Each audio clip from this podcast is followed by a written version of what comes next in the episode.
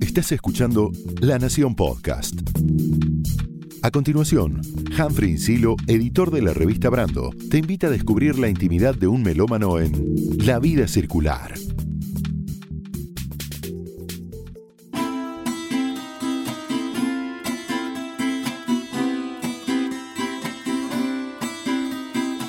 Hola a todas, hola a todos.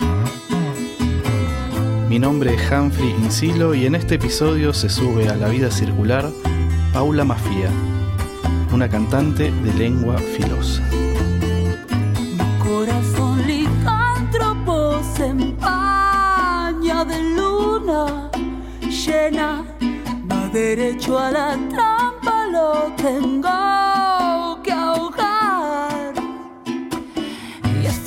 con el hocico, arrancarlo de un mordisco, es por su propio bien, no entiende, lo ingenuo no es bien valorado en el amor.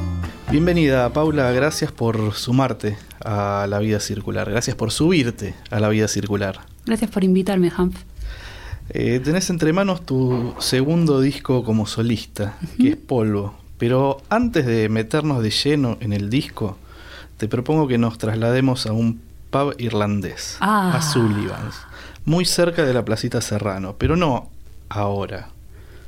Te propongo que nos subamos a un DeLorean imaginario y vayamos al 2003. Sí, sí, sí. Y una vez allí, chusmiemos lo que pasaba en alguna de esas noches, organizadas por Claudio Angelotti y. Rodrigo Rojas, grandes amigos, en las que tocaba una cantante que ha sido, quizás aún lo es, uno de tus faros estéticos. Me refiero a la uruguaya Samantha Navarro.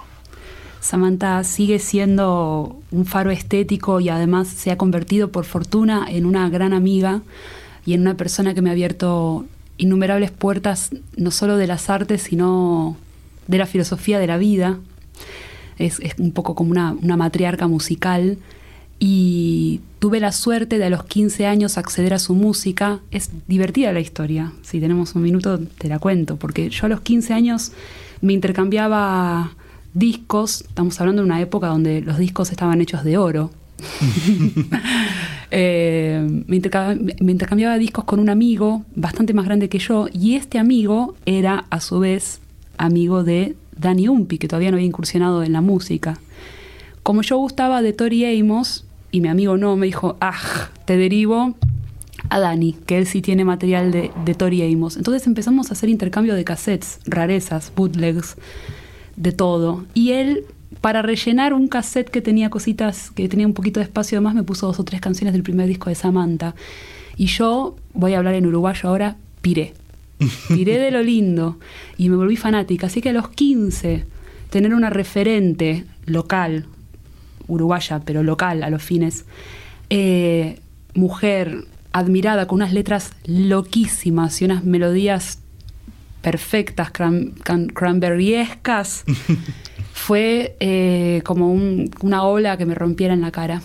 No éramos muchos en ese momento los que íbamos a escuchar a Samantha a Sullivan's y por eso es que conservamos, supongo, ese, ese registro. Y lo que yo me, me- me preguntaba es si, si esa Paula se imaginaba, una Paula en apariencia tímida, quizás aún adolescente, Sí. todo esto que vino después.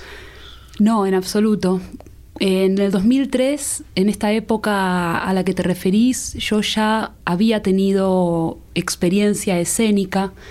Eh, yo para aquel entonces ya había formado mi primera banda, un, un trío de punk eh, femenino que se llamaba Acéfala, casi, casi presagiando eh, lo que sucedería después en el 2001.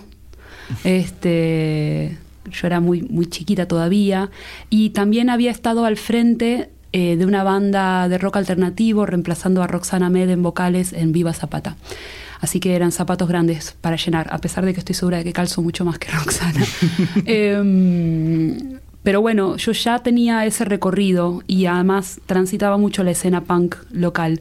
Pero a los 20 Samantha me invita a compartir escenario con ella en Sullivan's exactamente, y ahí estrechamos una, una fuerte amistad que me empezó a hacer ir seguido a, a Uruguay y conocer escenas aledañas. Y no, definitivamente no esperaba hacerme amiga de Samantha, ni ir a tocar a Uruguay, ni de pronto tener seis discos editados y largos recorridos y grandes anécdotas.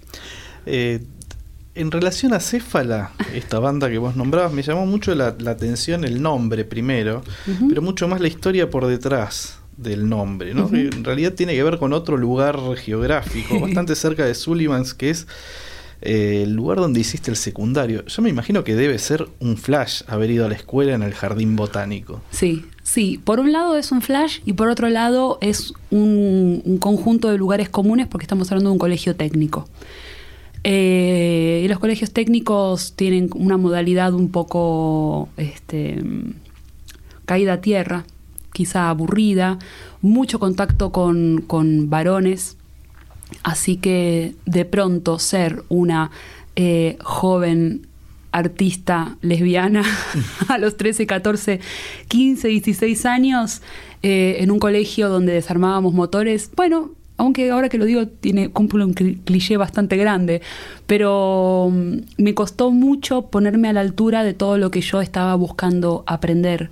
Entonces, salir del, secundario y ponerme a la altura del CBC para entrar a la carrera de antropología fue realmente un esfuerzo muy grande que igualmente lo hice con mucho placer porque tenía una voracidad muy grande y eran materias que me apasionaban profundamente, pero poder ir todos los días a ese oasis verde en la mitad de la ciudad, con las particularidades que tiene un colegio público, técnico y completa, abierto a un lugar público. Yo me iba a fumar un cigarrillo a los 14 años al parque. Eh, tenía un gato bebé que, eh, que, lo metía abajo del tablero, del escritorio. Eh, eran, sí, era muy loco, muy, muy punk. El eh, ¿Valorabas igual ese contacto con, la naturaleza cotidiano? En ese momento ya, ya era, eras consciente de que estaba bueno eh, esa situación. Sí, sí, no solo estar rodeada de, plantas y que además me, me, entreveré mucho con el mundo de la botánica y de la, y de la biología. Me, dio toda una lectura del mundo muy hermosa. Eh, científica, pero también hay mucha, mucha poesía en, en, cómo la naturaleza se, se devela incluso en los datos duros, es muy, muy hermoso y eso lo aproveché muchísimo.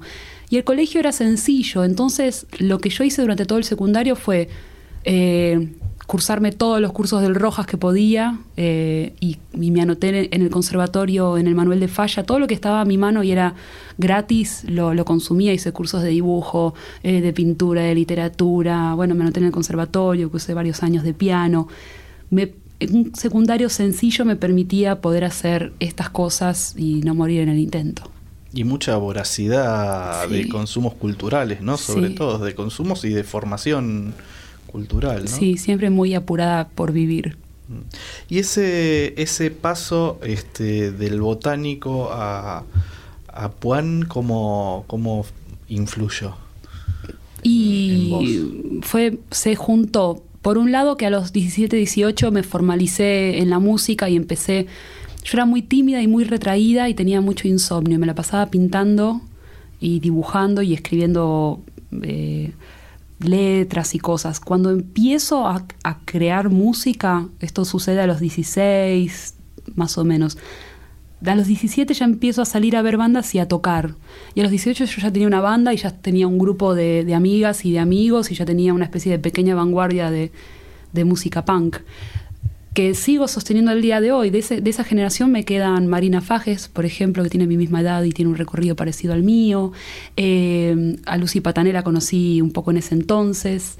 Eh, ¿Qué más? Un par de años después la conocí a Barbie Recanati son minas muy poderosas y talentosas con las que comparto escena al día de hoy, por fortuna. Em, y ya a los 18 entonces empiezo a salir y entro en el mundo de la música por un lado y por otro lado en el mundo académico. Y yo convencida de que el, mundo musical era un entretenimiento y que yo iba a dedicarme a la academia. Todo, y todo me llevaba a ese lado, desde mi formación familiar y el entorno de mi familia, que no es una familia artística, sino más bien intelectual, a las potencialidades que, digo, no conocía mujeres más grandes que yo que fueran música. Samantha en Uruguay, después estaban las, las épicas Celeste, Sandra, Fabi, Hilda, pero eran otra categoría, ¿no? Eran no, no había un recorrido intermedio.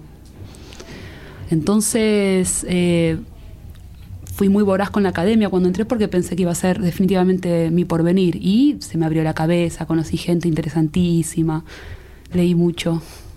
Y de, eh, en, este, en esta primera recorrida de lugares geográficos, habíamos dicho Sullivans, el botánico, y en un momento aparece la boca y una panadería en la Ah. boca. ¿En qué año fue y cómo, cómo, cómo fue esa experiencia de pasar a, a vivir de ese, de ese modo? Va, en, en otro entorno también muy distinto a donde habías crecido y donde te habías criado. Absolutamente. Eh, esto fue eh, para mis, esto habrá sido 2007, 2008.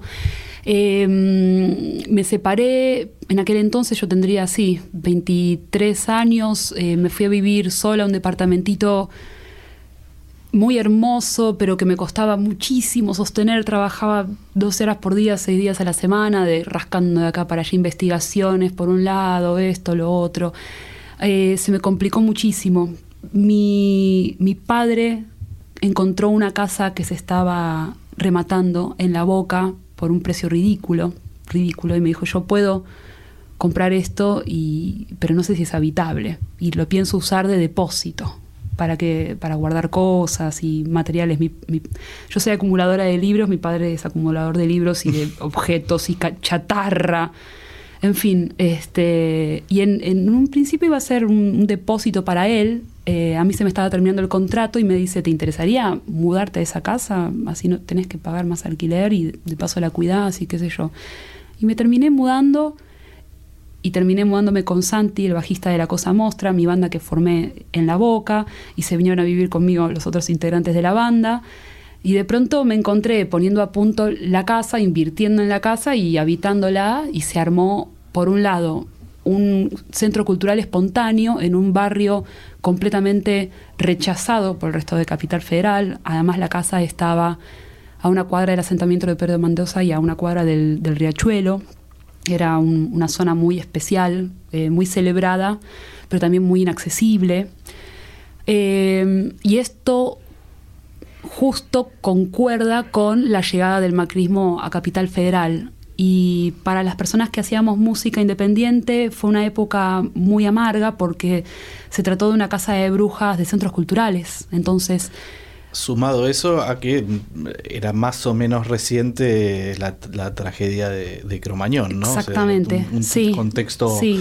eh, Más que- coyuntural, histórico. Más que tragedia, para mí es una masacre lo de Cromañón, porque no fue un accidente, no, no, no fue una avalancha, no fue un terremoto, fue completamente evitable. Estamos hablando de una negligencia y un descuido por, por, por el público y es, es, eh, nada, eran otras épocas donde se valoraban de distinta manera las cosas, nos, nos echó un montón de luz a la realidad en la que tocábamos. Yo el día que ocurrió lo de Cromañón estaba tocando en otra trampa mortal, en la calle de la Zábal, en Belgrano, una primera planta que tenía de salida una escalera empinada.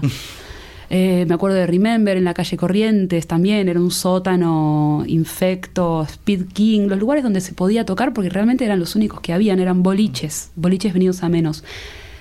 Lo de Cromañón fue, fue una masacre eh, siniestra, pero nos dejó una lección muy grande y además de ahí surgió la figura del centro cultural. Las bandas que amábamos la música y lo que hacíamos, nos aprendimos a transformar a las circunstancias y dejamos los equipos eh, de guitarra de lado y nos pasamos al acústico. Entonces la cosa mostra sobrevivió de esa manera. Y un poco también de esa camada nació Las Taradas. Pero principalmente la Casa de la Boca era un lugar que albergaba 200 o 300 almas. Entonces empezamos a hacer fiestas ahí.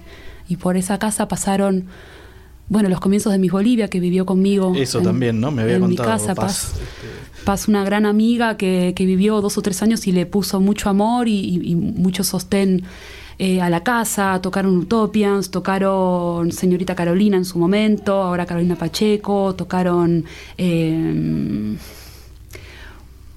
Lapsus, eh, bueno, bandas increíbles, increíbles. La Cosa Mostra tocaba siempre, Los Monos, una banda de zona sur.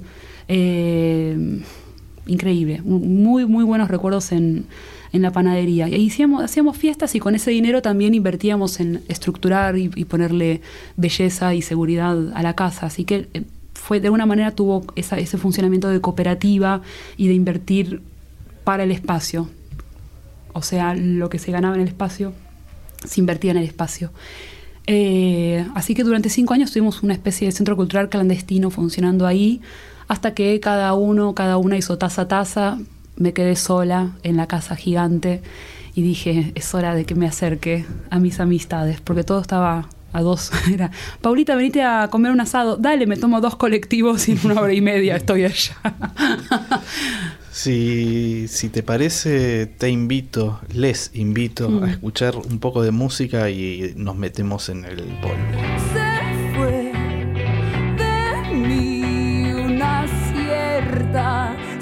Sensación de encierro.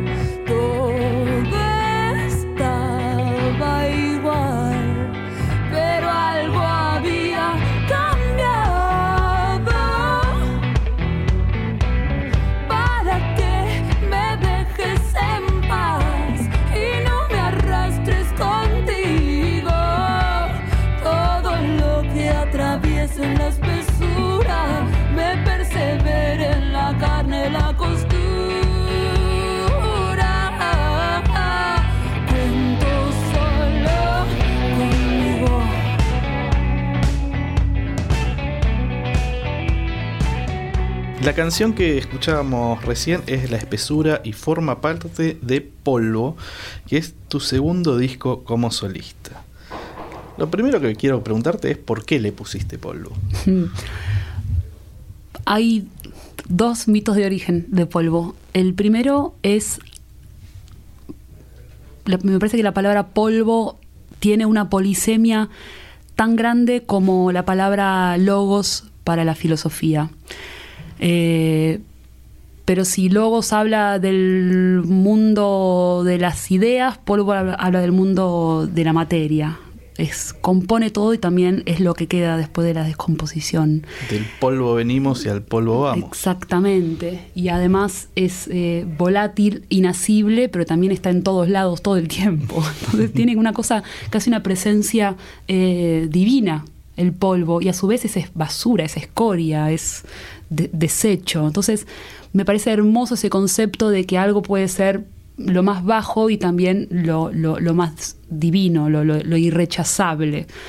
Entonces, por un lado, esa, esa cuestión de circularidad que también habla un poco de cómo se, se enhebran ciertas ideas en nuestra mente, cómo formamos eh, estructuras de pensamiento, cómo funciona el lenguaje, me parece que también son cosas que operan con esta circularidad de ser el todo y la nada, lo máximo y lo menos, ¿viste? Esa cosa donde...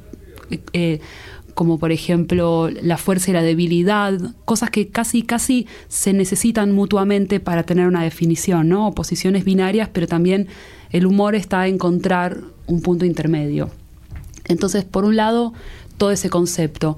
Luego hay algo de las palabras con O que me parece que tienen una sonoridad muy, muy poderosas. Eh, polvo, me parece que tiene una sonoridad muy hermosa. Y la palabra polvo se me vino a los ojos cuando vi a un caballo bañándose en polvo. Una vez viste un caballo retorciéndose en el piso con un goce, levantando una polvareda. Cuando vi esa imagen fue ¡ah!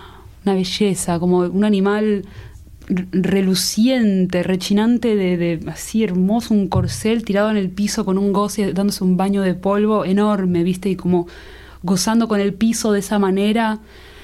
¿Y eso fue una experiencia real que viste in situ o Sí. lo viste en un documental de no, caballos? no, no, no, o- lo vi, vi un caballo ahí echado al solcito, disfrutando, y después lo empecé a ver en otros animales, pajaritos, perros, mi gata Paquita misma que no se baña y le encanta empanarse. Así que de pronto lo empecé a observar. el contexto en que encontraste al caballo revolcándose en el En polvo. un campo, amigo, en un campo de una amistad que tenía un campito prestado, un campito familiar. Me fui a dar una vuelta donde estaban los caballitos y de pronto vi el caballito. Aparece esa imagen poderosa. Sí, ¿no? sí, enorme, viste, de una belleza imponente, un lugar de intimidad y de goce de, de de una criatura bestial, viste, enorme. ¿Sos de pensar mucho los títulos de, tus obras, de los discos? Sí, y no. A ver, polvo es una, una imagen que se me selló en la, en la mente. Entonces, la, la idea de polvo, lo que sucedió con polvo, por ejemplo, es que es algo a lo que le tenía ganas. Bien, es un- una palabra que quería utilizar. Y de pronto me encontré escribiendo una canción que se llamaba Polvo y habla justamente de esto, sobre la, pulverización del presente cuando el porvenir deja de tener sentido. Eh, y cómo eso barre todo, ¿viste? Como, como, la, como una estatua de sal, ¿viste? Como que de pronto todo tiene un, un transcurso, todo tiene un relato. Cuando el relato deja de tener sentido, se, todo se consume hasta tus pies, ¿viste? Y ahí se cae todo. Con la canción Polvo dije, bueno, quizá es hora de que, de que reviva esta, esta idea de, de este disco. Entonces, por un lado, hay algo caprichoso de que se me instala algo en la cabeza y después hay algo de habitar ese capricho. Entonces, es como que hago una teoría ad usum del- de, la, de este capricho. Entonces, polvo fue un capricho primero y después pude darle toda esa coherencia y me condujo. Entonces, de alguna manera es como tirar una flecha y seguir esa, esa idea. Y aproveché y hice un disco que tiene que ver sobre la pulverización de, de- los vínculos, de los conceptos, de las ideas, de los ideales, de lo que una dice y se fuma, una, una dice y luego es malinterpretado, de, de, todo, ¿viste? De, la entrega y, el, y del, de la de ser y renunciar a ser una misma, o sea, eh, estar y renunciar a ser, más, básicamente. Y la coyuntura, eh, llamémosle política, social y demás, influye también en esta idea de, algo que se desmorona. Sí, definitivamente. Eh, definitivamente. Siempre me cuesta despegar una coyuntura temporal de mi experiencia en relación a mi edad.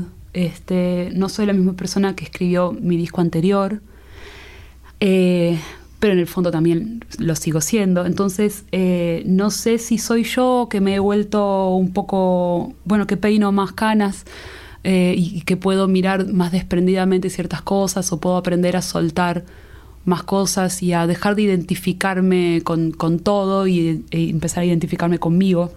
O sea, desprenderse es eso, poder desprenderme de otras cosas. Y, mm, y- y- o que también estoy habitada de una especie de escepticismo en el porvenir y no, no esperar tanto del futuro y habitar un poco más el presente. Decís que no sos la misma, pero ¿hay, hay una continuidad entre ojos que ladran y polvo? Hay, hay, hay todo un imaginario compartido y hay una esencia innegable. O sea, los sueños, los animales y, y esa neuroti- neu- neu- neurosis que tengo para escribir me parece que nunca me van a abandonar. La furia, ¿no? Me parece que también Sí. una furia velada quizás, pero una, una Sí, o no velada, porque yo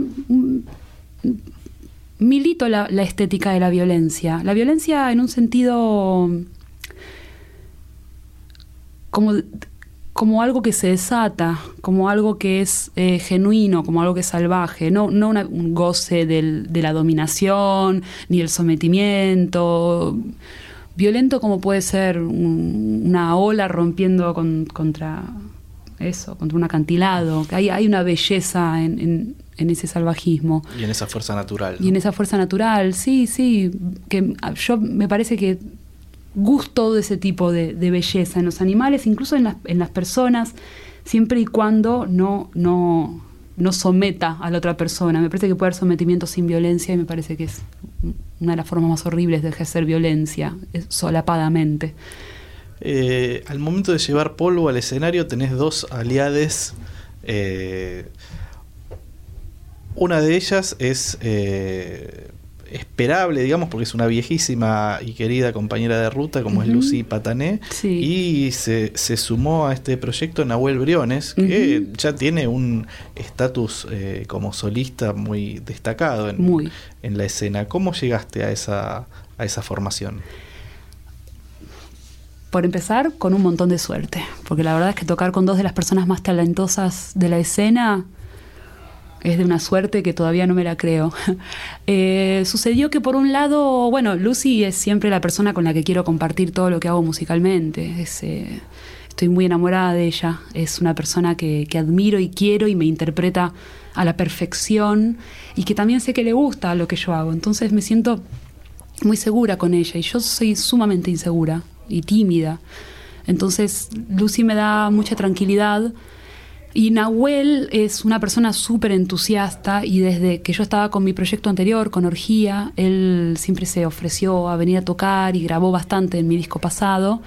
Entonces empezó a suceder que mi banda anterior tuvo problemas, como que se complicaba juntarse, que esto, que lo otro. Y dije, bueno, empiezo a tocar sola, pero me acompaña Nahuelito. Y empezó a sumarse Nahuelito a varios shows en banda o sola.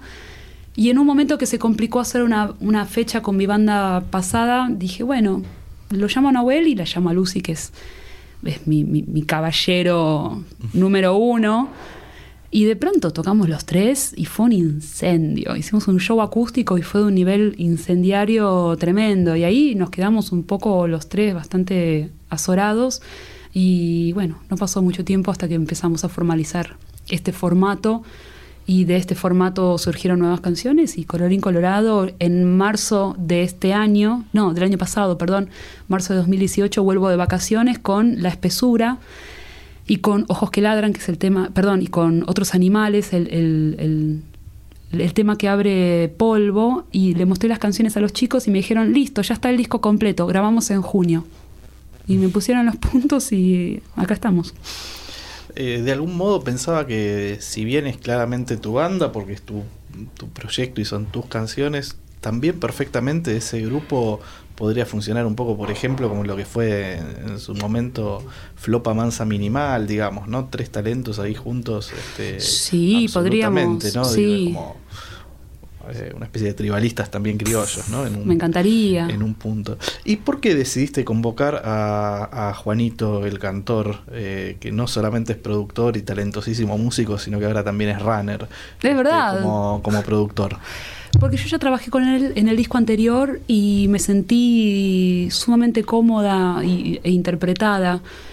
Em, cuando pensé polvo dije, quizá debería probar con otras personas, ¿viste? Y como que mm, pensé, pensé, me acerqué, tanteé y, en el fondo me di cuenta que quería volver a trabajar con Juanito. Y la banda ya estaba bastante autoproducida, entonces lo que él hizo fue terminar de darle un, un cierre sonoro y me acompañó nuevamente. Me, dio mucha seguridad en el procedimiento total. Son largos meses, ¿viste? De que te pones a grabar, mezclas todo. Yo soy una neurótica, estoy todo el tiempo a todos lados. Estuve, todo lo que se hizo, yo estuve ahí. No, esto así no, quiero esto y bla. Y además, y quiero probar esto. No me gusta al final, probemos lo otro. Y quizás estoy, necesito una persona que tenga una, un amor y una compasión muy grandes. Y Juanito es un sensei. Tiene un, un temperamento increíble, es lúdico, eh, tiene, es una personalidad muy, muy, muy dulce. Entonces, podés trabajar meses y meses de esta manera con él y vas a estar siempre cómoda y feliz. Melina Gilas, Rosa Noli, Janet Necesian, Alejandro Terán, Mateo Aguilar, Mariana Cócaro son algunos de les invitades de- de- del disco. ¿Cómo se arma la lista de invitados o puntualmente cómo se fue armando esta, esta lista? Mira, primero grabamos eh, en trío y en cuarteto. Eh, en trío digo porque muchas veces hacemos rotación. eh, por ejemplo, Lucy puede pasar de tocar el bajo a la guitarra eléctrica a la batería y se desempeña perfectamente tocando los tres instrumentos. Nahuel puede tocar el piano, el bajo, la guitarra, guitarras acústicas, guitarra de 12. Entonces pasamos de este es- esta aplanadora del folk, como, como llamamos, a un power trio donde yo me calzo la guitarra eléctrica, Nahuel agarra el bajo y Lucy se sienta en la batería. Entonces hay varias canciones que tienen ese formato. Y hay varias eh, canciones donde llamamos a Mateo en la batería, que es un, ba- un baterista increíble. De y Mambo, ¿no? Eh, Exactamente, con un groove eh, alucinante. Entonces aportó unas bases muy, muy gruberas al disco. Eh, y después la potencialidad de, de poder grabar más cosas. La realidad es que grabamos muchos overdubs eh, nosotros. Y después todo lo que tenía que ver con, con- vientos, ni lo dudamos, Meli es la saxofonista en la que pienso desde la cosa mostra, hasta desde, desde el momento uno, que hacíamos mucha, mucha mezcla con Pollera Pantalón, otra de las, de las bandas que pasó por la Casa de la Boca. Em, que ella me sugirió sumarla a Rosa Noli en el barítono, es una, una bestia total. Janet es la trompetista de Las Taradas, y Janet no podía faltar porque ella viene a tocar la trompeta en Cometas, que es una canción que deviene de un sueño que tuve en el País Vasco de gira con las taradas y en el sueño yo soñé con nosotras dos juntas siendo molidas por una lluvia de meteoritos. Así que le dije, ¿querés grabar esa canción donde nos moríamos juntas? Me dice, sí, claro, claro que sí. Así que, bueno, y cuando pensamos en un instrumento de cuerda, mm, pensamos con Juanito que estaría bueno que fuera un instrumento que tuviera un registro un poco más dramático que el violín, pensamos en una viola o en un clarinete y dije, llamemos a Terán, que tiene ese, sonido de, mujer agónica, viste, con, con su viola. Y nada, una locura, fue una belleza lo que grabó. Vamos a escuchar un poco de música y después seguimos aquí en La Vida Circular con Paula Mafia o Mafia. Como gustes.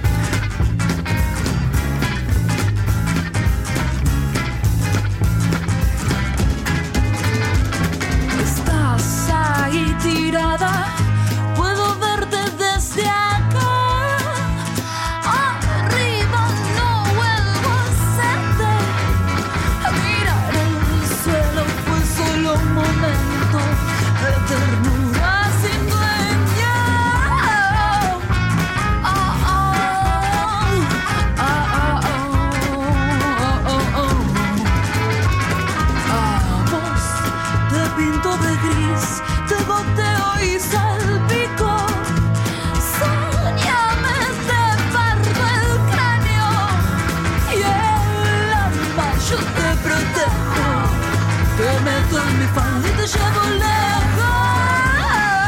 Un hachazo, sí, una puñalada. Como lo sabrías, me gusta morir todas las veces necesarias. Retoma un partido de esgrima verbal. Bueno, estábamos escuchando una especie de viaje al pasado, La Puñalada, de grandes éxitos, el primer disco de La Cosa Mostra. Una canción que atraviesa distintos climas, pero que tiene una base swing, que tiene que ver con una especie de fascinación anacrónica, que no es lo que a veces puede entenderse como una fase, sino que en realidad creo que siempre estuvo, ¿no? Desde muy pequeña. ¿Por el swing? Por la cuestión anacrónica en general, ¿no? sí, sí, sí. Bueno, ahí es que hay géneros, hay tanto rock antes del rock y hay tanto punk antes del punk eh, que en la medida que me gusta y me atrae la estética del punk y la estética del, del rock, me doy cuenta que la hallo en otros lugares. Y esta canción para mí es una celebración de la estética de la violencia, como veníamos hablando antes. Y esta canción data de cuando yo tenía 18 años. Y es efectivamente una esgrima verbal, es, la recopilación de unas charlas que tuve con, con una chica eh, y, y toda la, el cortejo a través de la lengua, viste, como en, en una época donde quizá acceder a, a un vínculo carnal era algo mucho más tímido, mucho más íntimo, mucho más este, algo que, que, que estabas meses quizá hablando con alguien, cosas que después se pierden quizá en la adultez. Este, pero es, es disfrutar mucho, desmenuzar una palabra y hacer todo a fuego lento. Eh, y la puñalada habla un poco de, de eso, ¿viste? De, tiene, es, es como un compendio de imágenes muy, muy fuertes, pero también muy dulces a la vez, bestiales, eh, torpes. Eh, leí por ahí en un- una nota, creo que de la revista Almagro, muy buena era la nota, Ah. que, que contabas algo que a los tres años con eh, la canción Para Bañar la Luna de Sí. Marielena Walsh eh, sentiste una especie de nostalgia. Sí. Eh, ¿Por qué sentís que registraste tanto esa sensación? no sé. Es como si. Es como si esa canción hubiera despertado algo que ya estaba en mí. Yo, me conoces, no soy una persona con un temperamento místico o mm, soy mucho del, del aquí y ahora, muy de lo concreto. Entonces, fue una sensación muy poderosa. Me pasó lo mismo la primera vez que me enamoré de alguien, eso fue a los cinco años, que tuve la certeza de que ese sentimiento era demasiado grande para, para mi edad. Y como, como que lo traía de algún lado, viste, que había una memoria genética o algo. Pero lo que me pasó con, con Canción para Bañar la Luna a los tres años es que me pareció de una belleza que no, no entraba en mi cuerpo, como que no, no estaba lista para, para soportar tanta belleza. Entonces me tomó años poder entender la totalidad de esa belleza. Y esa canción me generó una fascinación desde el día uno, muy grande. Algo, viste, de, de esa mezcla de un, un carnavalito y a su vez también como una canción japonesa. Me fascinó que la protagonista, yo me imaginaba a la luna como una nena, me fascinaba que la luna chapoteaba en un charco, me fascinaba que la luna era una, una nena pícara, la imaginaba como yo, pero también era la luna y la, la imaginaba con un kimonito y haciendo travesuras de nena. Eh, y Mariana Walsh se me instaló y me generó como una especie de, vara muy alta, ¿viste? De, generar belleza, pero también con un nivel de humor muy alto y con, con unas letras increíbles. Eh, y también una cosa muy de música nostálgica, porque todo, todo tiene una patita de swing, toda la música que ella, que ella hizo. Y sumado a esto, que también en esa época escuchaba música de dibujitos animados, porque en mi casa no se escuchaba música, entonces yo tenía que, que robar música de donde podía. y Los dibujitos animados que veía de nena, desde Bugs Bunny, eh, pasando por Tommy Jerry hasta Geman de Holograms, ¡wow! Tremendo. Muy buena música. ¿Y, y tu percepción de, la música siempre está ligada a, a los sentimientos, esta sensación física o a veces entra a jugar una cuestión más, no sé, de análisis, de técnica, más cerebral, por decirlo de algún modo? Mm, Uso la teoría para analizarme a mí, pero no a priori para generar. O sea, una vez que genero obra y la someto al laboratorio. Pero no soy esas personas geniales que piensan la- la- el, el- el blueprint, ¿no? el plano de, de una eh, arquitectónico de una canción antes de hacerla. Yo me agarro un cuchillo, me lo pongo entre los dientes y me tiro al fondo del mar a bucear. Así armo una canción. Me atacan las canciones, tengo como un vínculo así como que me, como una pantera en la noche me agarra una canción. Bueno, pero eso es lo que te pasa cuando vos haces las canciones. Claro. Ahora, cuando, cuando consumís música, Ah. ¿por, do- por dónde te pasa la, la- la cuestión? ¿Es, es, es física, es sensorial? sí, ¿O hay sí. cosas que te atraen desde lo, eso, como te decía antes, de lo técnico, desde lo No, cerebral, no, lo técnico me, me- lo puedo valorar, pero no, no, no escucho música técnica, no, no, no. Escucho música de todos los estilos y géneros y, y épocas, pero eh, defi- definitivamente consumo música que me, que me, me inspira, me hace bien, me da felicidad. No, no soy estudiosa, de hecho no, no escucho música en mi casa. En la medida que doy clases y trabajo haciendo mucho coaching y siempre estoy grabando, componiendo y tengo dos o tres shows por semana, lo que escucho es el silencio.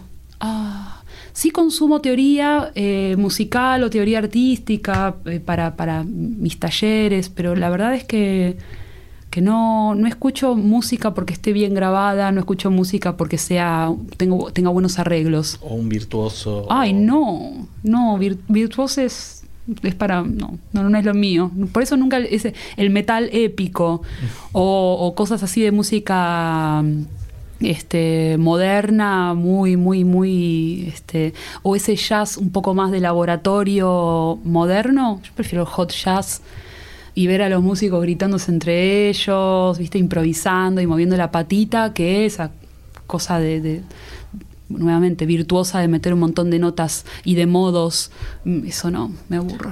Hay mucho rock antes del rock, hay mucho punk antes del punk, Sí. me decías recién. ¿El rock como cultura Mm. te representó en algún momento? Digo, ¿te manejás con esos parámetros? ¿Sentís que es una cultura que está viva? No, me parece re anacrónico. El punk me parece más. El punk me parece que es más un modo de vida. El rock me parece que, que fue crucial y fue una ficha importante en los años 50 en Estados Unidos, punto. Y que acá debe haber sido muy importante este, identificarse con, con el rock de los 60s y de los 70s y de la psicodelia. eh, y, el, y, el, y el blues crudo, eh, pero me parece que eso le sirvió en su momento a, la escena del rock local, pero que no, no se aprendió a superar eso después, no se permitió que viniera nada, viste, como que se, se le hizo un poco de lugar al pop en los 80, pero después, fin, no, no, no se abrió la música argentina que, que- emana desde Buenos Aires, ¿verdad? Porque no somos un país federalizado, no. Alguna cosita de Córdoba dejamos entrar, alguna cosita de folclore, fin, algún trovador de Rosario, fin, pero no, no, no. Y esto, y además esto emanó al resto de, de Latinoamérica, cualquier lugar de, de Sudamérica, por lo menos donde vayas, el rock es lo que se escuchaba acá en los 70s, 80s. Bueno, quizás ahora con, con algunos proyectos, por ejemplo, no sé si es muy circunstancial o es algo más establecido, pero por ejemplo, tanto la movida que hay en Mendoza Sí. o cosas que están... eh, el caso de Mendoza me parece más interesante porque a nivel Edad. más o menos main edad y a nivel masivo está teniendo un impacto, pero también, por ejemplo, en el litoral, sobre todo en el norte, en el nordeste, ¿no? Sí. Este, están pasando cosas Sí. muy interesantes con toda la movida de, de- que hace Marcos Ramírez. Exacto, sí, Ender demás. Ramírez. Este, mm, A mí me interesa más esa eh, movida que hay en el norte, por empezar, porque tiene, tiene una pata un poco más en, en, no sé, siento que tiene como un En el prospecto. paisaje, ¿no? Sí, es, por eso es algo muy, eso es algo muy del, del litoral, viste, está muy enamorado del paisaje y con ese paisaje hermoso, ¿quién va a estar enamorado? Toda la música litoraleña le canta a la belleza y tiene como esa especie de, de- de- mira la naturaleza como si fuera una, una mujer hermosa, viste, las letras se narran de esa manera un poco. Eh, estamos todas y todos enamorados del paisaje litoral, esa exuberancia que tiene. eh, esa psicodelia también medio bueno, implícita. como fue ¿no? Sama, viste la, la, la película Sama. Claro. La, la segunda mitad es psicodelia pura, es increíble, es una obra de arte. Bueno, como todo lo que hace Lucrecia, Lucrecia. obvio. Pero la movida de Mendoza me parece que es interesantísima y súper rupturista, pero me gustaría ver que haya una coherencia en el transcurso del tiempo, que no sea algo sensacional nada más, sino que haya una un, sustento estético, un manifiesto. Quiero, quiero ver que eso devenga en un manifiesto y que, que sea una inspiración grande y no un golpe de suerte exclusivo para un puñado de, de chicos. Digo chicos porque no sé si hay muchas chicas. Por otro lado, en simultáneo, eh, hay toda una movida de músicas autogestionadas increíble en Mendoza que también Bueno, Mariana Paraguay, solo por nombrar a una que Solo por nombrar a una, exactamente, pero están, están generando una, una movida muy importante allá y también eso se está replicando de alguna manera en Buenos Aires y en otros lugares del país y las músicas estamos buscando trazar un mapa sobre una hoja transparente arri- arriba del mapa que ya está trazado, con fronteras en las que nosotras no creemos, ¿viste? Como que son fronteras que nos parecen graciosas y un poco viejas, este, de territorios que no, nos- nosotras personalmente no nos, no nos representan y buscamos a toda costa empezar a federalizar la música y circular un poco más.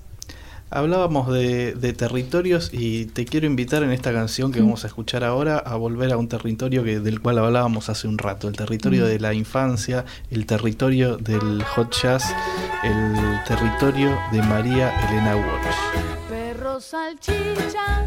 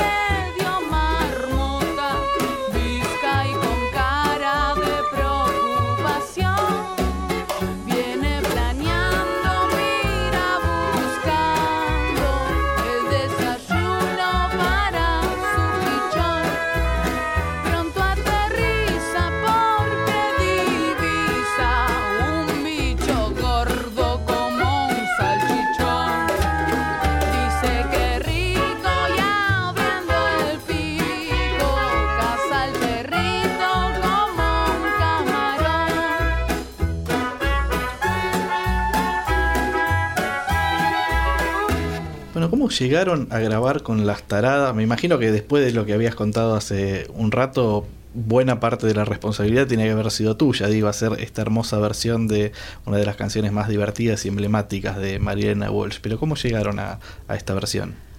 Eh, a esa versión llegamos porque mm,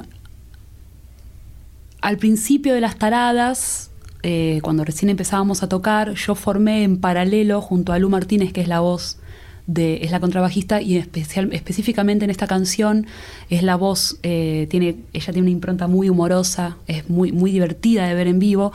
Eh, ella es la voz de, de la, de la canción del perro salchicha y formamos juntas un dúo que duró un par de shows donde hacíamos reversiones de canciones de Mariana Walsh. Yo había aportado mi, mi, versión de canción para Bañar la Luna, empezamos a hacer la versión del perro salchicha y después teníamos otras versiones como por ejemplo Duermo en el aljibe, una versión, una versión medio post-punk. eh, bueno, las canciones se prestaban a eso porque realmente son muy buenas y, y permiten que cambiándoles muy poco se, se generen grandes diferencias. Eh, y cuando empezamos a popular el repertorio del primer disco, que es larguísimo, porque no quisimos dejar nada afuera, ¿cuánto tiene? 15, 16 canciones, no sé, es una locura. Sí, 15 canciones. 15 canciones, te jorobar. Un montón. es como un disco y medio. Este, dijimos, tiene que estar esta canción, porque además empezamos a ver que teníamos un montón de público joven, pero cuando digo joven, digo de 5 o 6 años, no digo joven de 20, digo requete joven porque justamente gran parte de nuestro público o eran madres o eran pibas jóvenes con sus madres. Entonces las taradas de pronto empieza a abordar un público de nenas de 6 años, sus madres de 30 o de pibas de 25 años que venían con sus madres de 60. Entonces fue como una especie de pan pangea femenina. Las Taradas, un proyecto que nació hablando de, de fascinaciones anacrónicas, viendo videos de las Boswell Sisters, ¿no? Exacto, eh, exacto. Un poco nerds también sí. hay ahí, ¿no? Un poco sí, de nerdismo sí. musical y estético maravilloso, ¿no? Por otro lado. Sí, sí hay un nerdismo, pero siempre nuevamente la conducción es el placer. A ver, yo me fasciné con las Boswell Sisters y con un montón de, de, grupos de armonía cerrada, como las más conocidas seguramente las Andrews Sisters, pero había muchísimas, no solo en Estados Unidos, sino también en Latinoamérica. El, el cuarteto de Aida es una de las cosas más increíbles. Hay otros grupos que se hicieron famosos con la armonía cerrada, desde Manhattan Transfer hasta los Mamas and the Papas, pero en este estilo, viste, tipo los Borbotones, la famosa banda que tuvo Homero Simpson, eh, había un montón, no solo había una cuestión loquísima del estudio de la armonía, muy osada y muy compleja, sino que además había mucho humor y muchos recursos. Entonces yo me volví loca por buscar música eh, de los años 40, 50, pero porque me conducía el algoritmo de la fascinación, ¿viste? No, no porque quería estudiar algo. Y mi, gusto musical siempre me llevó a escuchar música de mujeres, que es algo que ahora, recién ahora, en, encuentro, me encuentro representada. Pero nuevamente, en el colegio técnico, a los 14 años, yo escuchaba Los Visitantes, Sumo, Pequeña Orquesta Reincidentes, Tori Amos, PJ Harvey y, mis amigas escuchaban la Versuit y la Renga. Y ya yo vomitaba un poco adentro de mi boca cada vez que escuchaba que ponían esa música, ¿viste? Las letras, el, imaginario de esas bandas eran ay, tétricas. Y no, no, no lo podía poner en palabras. Cuando después, ¿viste? Se empieza a, echar una mirada un poco más crítica al rock argentino y a toda esa celebración de la argentinidad del palo, ¿viste? De toda esa cosa, ¿viste? Del. Eh, del, del, futbolismo de, del, del, rock fue, fue un alivio sentir que yo te, había tenido una coherencia desde, desde jovencita. Entonces, durante mis 20, que fueron mis últimos años asalariada, eh, aproveché mucho tiempo que tenía libre trabajando a los 23, 24, 25, este, escuchando radios como Pandora, viste, cosas online que me iban llevando a otros lugares o indagando. Entonces me bajé todo lo que había en los blogs que algún viejo italiano digitalizaba de, su colección de vinilos, de jazz, de, de, de, blues. Bueno, eso me fui formando sola y compartiendo. Bueno, y, y contabas que llegaron a esta versión de, de El perro salchicha a través de un grupo paralelo y siempre ha sido, digo, por quizás por la coyuntura y porque de algún modo siempre hay que estar inventando cosas, pero a la vez creo que por una vocación eh, muy prolífica a nivel musical, a nivel artístico, digo, más allá de tus discos solistas, de los de la cosa mostra, de las taradas, también desarrollaste proyectos, no sé, como Boca de Buzón, por ejemplo, mm o el ciclo de cine que organizabas, ah, La vida color de whisky. Sí. Este, ¿De dónde viene esta idea de tan, de tan tanta proliferación de proyectos? Sí, soy inquieta y soy promiscua, así que se, me dan esas dos características que, que siento que, nada, eh, estoy muy apurada por vivir. Y, quiero todo. Entonces, eh, la vida color de whisky fue, fue una manera, tam- también coronó mis últimos años de asalariada. Y los domingos eran días que yo sentía náuseas todo el día porque tenía que al día siguiente volver a trabajar y sentía que yo no era una persona que era feliz contemplando eh, los horarios de otros. Y entonces transformé los domingos, que eran un, suplicio tremendo, lo- los, eh, los redecoré haciendo un ciclo de cine que también eran como una especie de, de historiografía musical, donde buscaba una película que hablara de un género musical.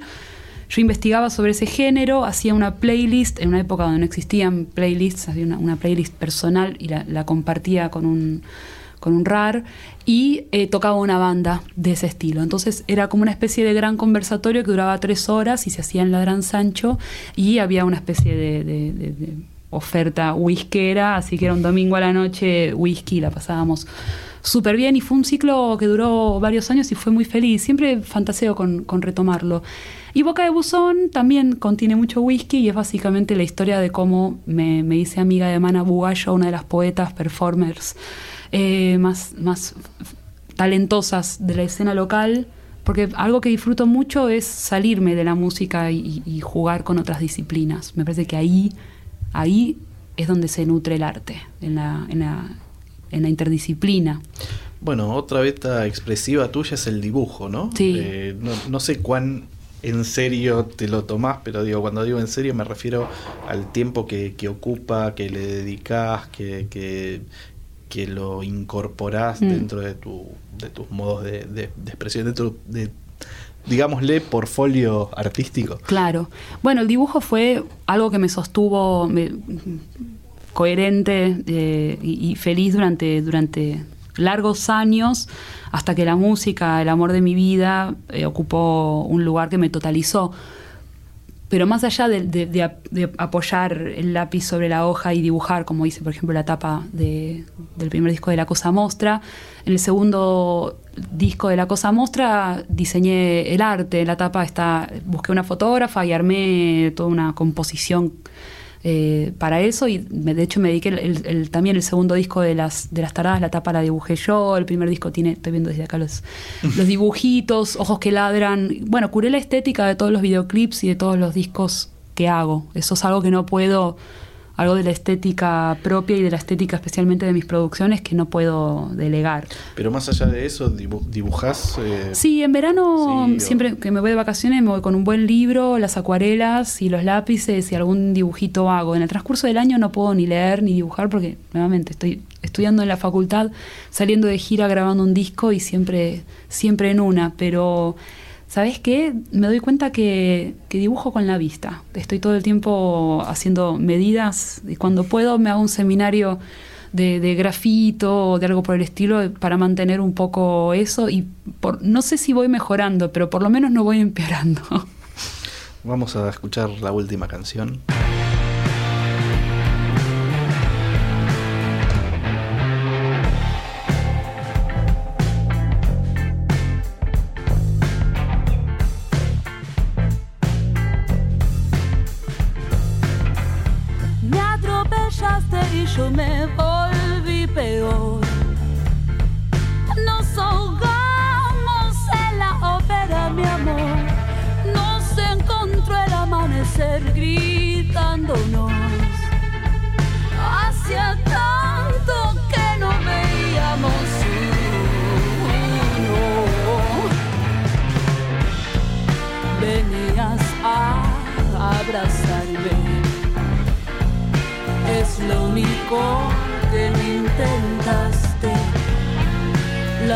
Abrimos la jaula y la bestia nos comió. No hay virtud en saber aguantar, sino en poder renunciar en épocas de lágrimas. Decidir es amar. Paula, cuando al principio de esta charla te preguntaba si te imaginabas todo lo que iba a venir, todo lo que iba a venir después, ¿no? De eso, de esos conciertos en Sullivans, de esas, incluso de esas colaboraciones ahí con, con Samantha. No me refería solamente a todo lo que estuvimos hablando, que tiene que ver con una trayectoria musical y artística, sino que de algún tiempo a esta parte te, te posicionaste como una referente de- del feminismo, de la lucha feminista. Eh, ¿Sentís que ocupás ese rol de ser, eh, más allá de militante, referente? Siento que soy consultada y creo que soy una persona eh, coherente con, sus creencias, o sea, siento que, vivo la vida que digo. Eh, yo no, o sea, me parece que ser referente del feminismo implicaría que yo tuviera un bagaje teórico mucho más grande del que tengo eh, y me parece que, que ya en mi familia hay alguien que se encarga de eso y lo hace sumamente bien y que para mí es una referente. En lo personal yo, yo la eh, consumo estoy hablando de mi tía Diana Mafía ella es la persona a la que yo miro cuando estoy buscando como una, una noción o tengo dudas de cómo abordar un tópico o de si estoy realmente agotando una idea a fondo es ella a, quien me dirijo, a personas como Dora Barrancos, que son además mujeres que tienen una trayectoria larguísima. Eh, pero por otro lado, sí es cierto que yo llevo años metida en esto desde, desde una práctica de vida. Este, no solo militando las, las minorías sexuales. Cuando digo militando no es este, exclusivamente saliendo a la calle a manifestarse, que eso es algo que empezó a pasar hace menos tiempo posiblemente, eh, sino habitando esta piel eh, y, viviendo eh, de este modo, ¿no? Como eh, conforme a estas ideas, viviendo conforme a estas ideas. Y, que hab- habité justamente esta, esta manera de, ser y de vivir de una manera expresa. En ese sentido, creo que soy alguien que ya lleva años dando vueltas por, por estas ideas y entonces estoy a mano y he sido consultada. Me considero feminista, pero no me considero que soy una feminista, me considero que estoy feminista y me parece que eso es lo más valioso que yo puedo dar, pero me parece que eso también está a mano de cualquier persona que se, que se quiera asumir feminista, que es ante todo este, saber que este lugar no se alcanza, que sino que es un- un- una permanente revisión de lo que hacemos y cómo lo hacemos y de que estamos forjando algo nuevo, que nos va a tomar tiempo, que es doloroso, pero también es emocionante, que no hay fórmulas, que nos vamos a decepcionar muchísimo, pero a partir de estas decepciones vamos a poder destruir cadenas viejas y empezar a generar nuevas alianzas y nuevas formas y como te decía antes, trazar un nuevo mapa, animarse a, a soltar lo seguro y abordar lo genuino. Eh, más allá de, de la cuestión, digamos, que tiene que ver con, llamémoslo, derechos sociales, derechos civiles, eh, me gustaría que hablemos de eh, otra cuestión que te ocupa, que tiene que ver con, si se quiere, con el feminismo, pero en realidad, este, en realidad es un proyecto de ley que la ley del cupo femenino que se está impulsando en parte desde el INAMU y, y demás, de, la cual entiendo yo que has sido, que sos uno, sí, ahí sí, claramente un, un referente. Bueno, la, la ley de cupo femenino busca eh, garantizar un gentilísimo 30% de mujeres y disidencias en los escenarios de Argentina. Es importante resaltar que esto no quiere decir que sean proyectos exclusivamente liderados por mujeres, sino que esto básicamente es una ley que busca acelerar eh, cosas que no se están dando con facilidad culturalmente. Entonces, lo ideal sería que esto no tuviera que salir a través de una ley. Pero de alguna manera, una ley tiene que atravesar dos cámaras. Entonces, eh, si las personas que elegimos para representarnos acceden a esta ley, posiblemente las personas que están en contra de esta ley puedan dejar de referirse a la misma como que la ley es una imposición, porque creo que no hay nada menos impuesto que una ley que fue votada en su mayoría por senadores y diputados. Eh, imposición para mí es ir a un festival y no ver ni una mujer arriba del escenario, porque esto es mucho más que una ley laboral, es una ley que busca visibilizar las cuestiones que nos representan a las personas que no somos varones. y somos muchas las personas que no somos varones. Entonces, eh, en un país donde se canta que somos las flacas las que apuñalamos por la espalda, pero que luego las necrológicas tiran un- unos datos completamente distintos, donde una persona eh, de, de identidad femenina, este, nacida o devenida en mujer, aparece a diario embolsada en una zanja eh, donde podamos visibilizar cuestiones que tienen que ver con, nuestro deseo y con nuestro cuerpo, como por ejemplo la despenalización del aborto, donde podamos evidenciar las diferencias eh, salariales y donde podamos expresar cuestiones que son de nuestra cotidianidad, de nuestras frustraciones eh, del día a día, es urgente que nosotras tengamos representatividad arriba de los escenarios. Y eso no se está dando orgánicamente porque se está entrando en un juego macabro donde se nos pide a las mujeres que rindamos lo que siempre rindieron los varones, cuáles los más excelsos, cuáles los que fueron elegidos por la industria hace 20 años. Entonces están diciendo, si ustedes no están a la vista es porque no están rindiendo esto. ¿Qué varones están rindiendo eso? Los cuatro o cinco beneméritos de siempre están rindiendo eso. Este año por primera vez los premios Gardel empezaron a incluir en el, en el jurado mujeres y disidencias. Y por primera vez vi entre las nominaciones colegas muy queridas y admiradas y estoy muy emocionada de- de ver mujeres jóvenes talentosísimas nominadas en unos premios que yo pensé que no servían ya para nada. Entonces, hay un cambio cuando desde las personas que eligen se pueden considerar cosas nuevas. Entonces, las personas que programan festivales, no solo los festivales privados, sino también los festivales municipales, ya sean nacionales o provinciales, cuando empiezan a mostrar mujeres, eso genera un impacto enorme. Yo me acuerdo de a los siete años estar en Saladillo visitando a mi familia, que es de allá, y ver a Teresa Parodi. Yo no te puedo decir que me conmovió la música de Teresa Parodi, porque yo no sé si me fascinaba con el folclore a esa edad, pero sé que a esa edad vi una mina arriba del escenario, cantando y tocando, y fue como, wow. A mí no me cabe duda que las nenas de 7 años que vinieron a ver a las taradas dijeron, wow.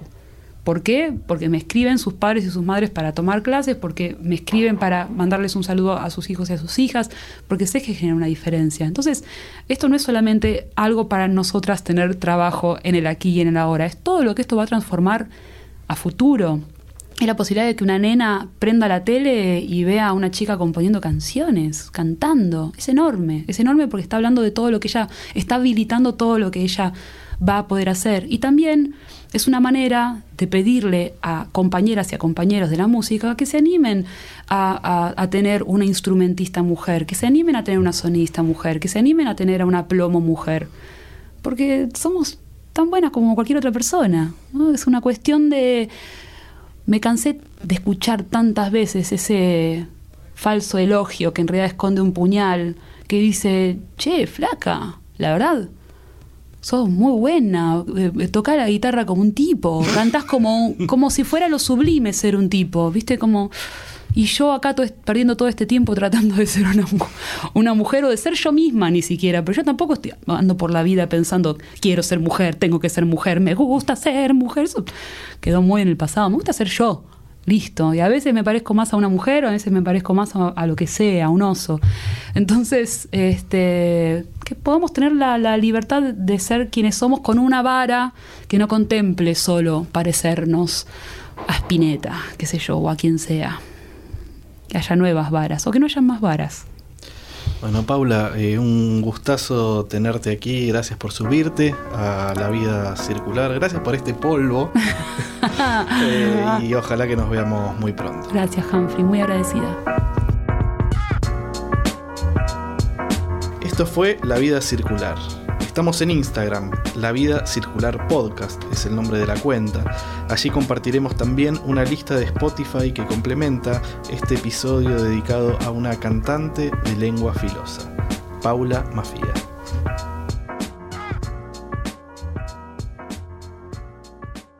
Esto fue La Vida Circular, un podcast exclusivo de la Nación. Escucha todos los programas de La Nación Podcast en www.lanacion.com.ar. Suscríbete para no perderte ningún episodio. Estamos en Spotify, Apple Podcast, Google Podcast y en tu reproductor de podcast favorito. Seguí escuchando La Nación Podcast.